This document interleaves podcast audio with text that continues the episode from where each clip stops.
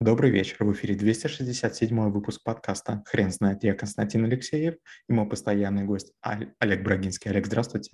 Константин, добрый вечер.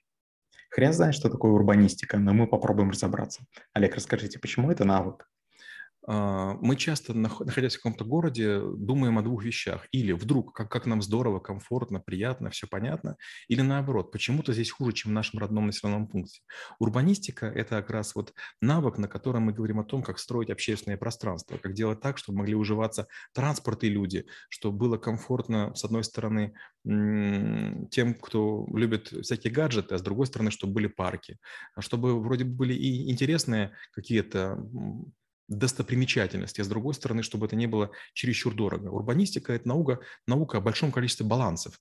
Ведь если подумать, что такое город, это просто ужас, какая сложная штука. Это метро, это бесчисленное количество проводов, кабелей, это электричество, которое должно всем хватать, это освещение, это фонари, которые должны там включаться, выключаться, это а, дорожная система, это развязки, это карманы, это парковки, это система сбора штрафов, это видеокамера, это разметка, это здание сооружения, это наличие э, соотношений между людьми и машинами, это доступность заправок, это безумное количество жутких компромиссов. Олег, скажите, пожалуйста, на постсоветском пространстве при проектировании городов урбанистика на каком месте стоит? А, вот, э, к сожалению, мы думаем, что есть места, где, где все лучше. Я часто следующую вещь говорю. Было время, когда я из Киева прилетал в Москву, и мне здесь не нравилось. Здесь пасмурно, плохие дороги, и Москва была заклеена жуткими какими-то плакатами, и было безумное количество рекламы. В Питер я приезжал. Питер был такой чопорный, правильный город. Мне нравился Питер больше. Потом наступил момент, когда я вдруг приехал из Москвы в Питер и понял, опачки, а Москва уже выигрывает. То есть, если мы говорим про центральные города, Казань, Новосибирск, Питер, Москву, Нижний Новгород, мне кажется, урбанистика не на последнем месте. Города, правда, за последнее время становятся все лучше и лучше, удобнее и удобнее. И часто я бываю в Стамбуле, в Париже, в Вене, в Лондоне, в других городах. Мне все больше и больше Москва. Олег, вы не могли, не могли бы, пожалуйста, описать а, основу урбанистики? Это прям сложно. Дело в том, что когда мы говорим про урбанистику, мы сначала показываем такие многоуровневые проекты, допустим, как мы проектировали городские кварталы. И мы показываем уровень коммуникаций, там газ, электричество, вода. Мы показываем уровень поверхности, дерн, а, тротуары, дороги. Мы показываем э, ливневые канализации, мы показываем наземные сооружения, мы показываем всякие знаки а, эм, улиц, знаки дорожные, знаки указатели. И когда мы показываем вот такое расслоение города, у всех отнимает отнимает дар речи. Мы настолько ко всему привыкли, что мы не замечаем, сколько же всего этого сделали. Возьмите свой дом, обойдите, вы увидите, где-то есть турникеты, где-то есть поручни, где-то шлагбаумы, где-то какие-то надписи, где-то какие-то подсветки, где-то какие-то, а, там, не знаю, может быть, средства там, безопасности или мусорные контейнеры. А теперь представьте, большой город, он целыми днями занимается сам собой. Мусор нужно увезти, электричество нужно замерить и отдать. А, а куда девать избыток электричества? А куда девать избыток воды, когда возникает там сильный дождь, а куда снег вывозить, а что сделать с э, реками, использовать их как судоходные или в трубы, как глинку закатать. Олег, вы не могли бы, пожалуйста, рассказать про ошибки в урбанистике? В первую очередь, большинство людей, которые говорят про город, они думают только про свое удовольствие. Вот подумайте, что такое вот наша среда. Есть мотоциклисты, которые желают порычать и погонять, но чем больше аварий, тем, к сожалению, медленнее город движется. Чем сильнее они рычат, тем хуже спится детям. С другой стороны, есть мамочки, которых абсолютной тишины. Они хотели бы, чтобы ездить могли их колясочки, чтобы было комфортно заезжать в лифт, выезжать из дома. С третьей стороны, есть люди, которые машины ставят, и им наплевать на пешеходов. Да, мы с вами протиснемся, да, мы молодые ребята, а вот с коляской коляской или сумками уже не пройдешь между машин. И получается, что очень много а, групп людей между собой жестко конфликтуют. Например, есть такое мнение, что камеры придумали для того, чтобы людей обижать. Да нет, камеры, к сожалению, необходимое зло. Столько стало уже шансов нарушить закон, что нет другой возможности, кроме как стучать друг на друга и записывать на камеры поведение ненадлежащее, чтобы списывать в режиме автоматического штрафа. Поэтому, если мы будем пытаться а, быть добрыми, нежными, ласковыми, не получится ничего. Чем строже законы, чем неотвратнее наказание, тем лучше будет работать урбанистика. Ну и последнее. Был период, когда сужали Садовое кольцо. То есть на нем было очень много полос, и вдруг стали сужать, сделали шире тротуары. И все говорили, будет коллапс. к сожалению, другого варианта нет. Это как раз подход трэблшутера. Если мы хотим, чтобы город стал более проездным, нужно сделать так, чтобы люди понизили свои шансы ездить на автомобиле. Дороги нужно не расширять, а сужать. И делать их платными. Да, мы привыкли к тому, что в городах можно машину где угодно бросать. На школьной какой-нибудь там парковке, на местах для инвалидов, на тротуаре, на, на газоне и, и так далее. Ну, давайте как, как можно быстрее от этого избавимся. Лондон, если не ошибаюсь, году в 12 ввел платный въезд в центр. Киев тоже, кажется, там примерно в этом году. Первое время было всем плохо, а потом все привыкли, платишь, стоишь, не платишь, будь свободен. Олег, расскажите, пожалуйста, а насколько урбанистики получается а, удовлетворять а, все потребности всех категорий граждан?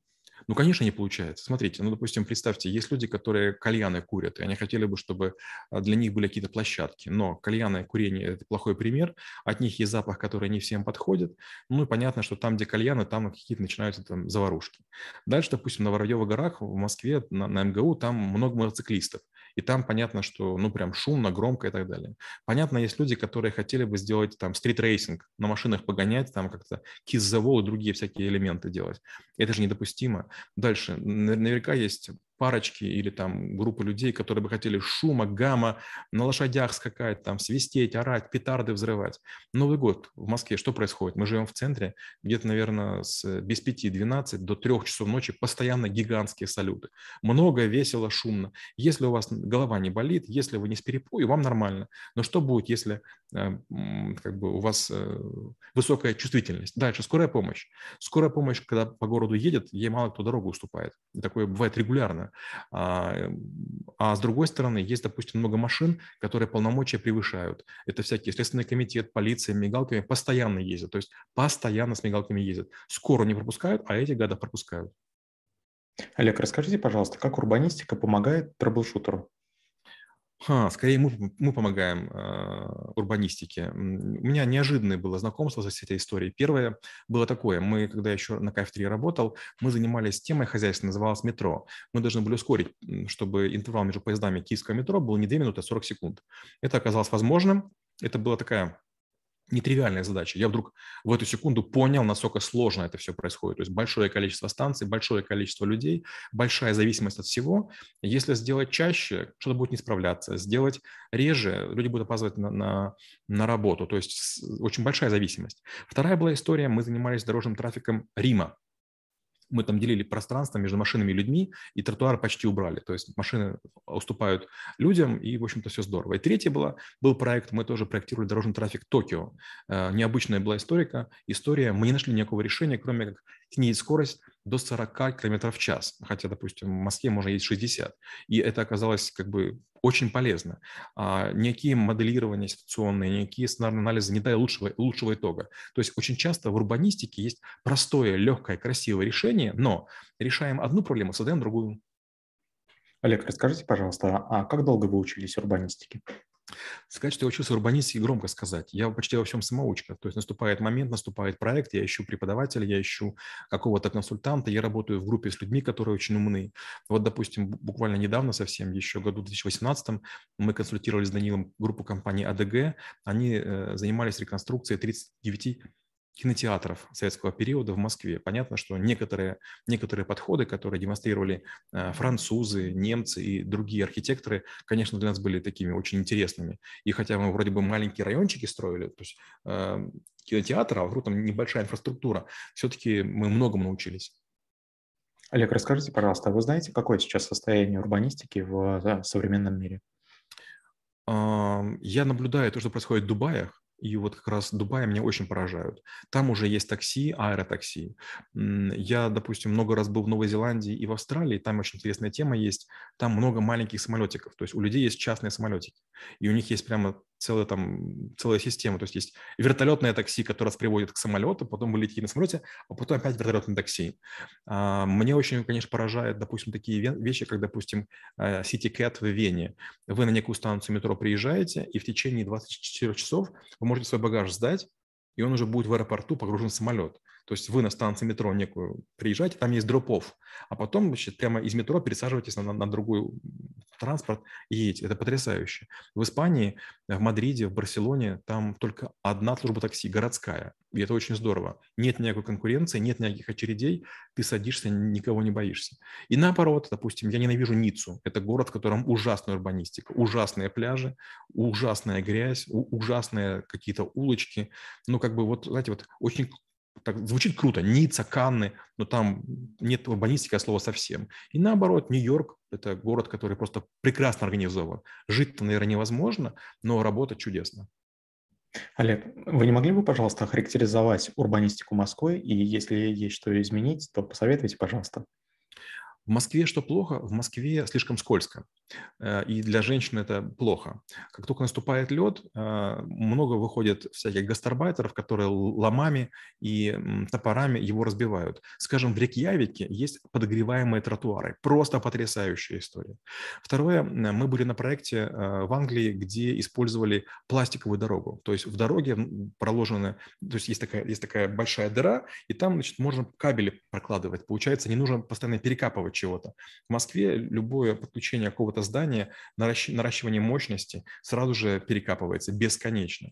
А, мне, конечно, очень нравится Мюнхен. Там, когда еще вот я там работал, там а, посыпали галькой, и, вернее, там, гравием вместо песка. К счастью, уже в Москве это появилось, потому что песок создает какую-то невероятную грязь. И еще одна вещь, конечно, которая меня в Москве раздражает, это то, что Москву не моют. То есть э, я когда в Германии работал и в Америке, я вдруг понял, что там машину мыть не нужно. То есть ты там три месяца ездишь, машина чистая. У нас два дня поездил, машина грязная. Почему? Потому что остатки шин а, летают по воздуху, трубы, которые дымят, все это оседается. Если бы это все мыло шампунями, если бы это все чистилось, постепенно бы город был бы, был бы чистым, это было бы очень здорово, было бы славно. Олег, спасибо. Теперь на вопрос, что такое урбанистика, будет трудно ответить. Хрен знает.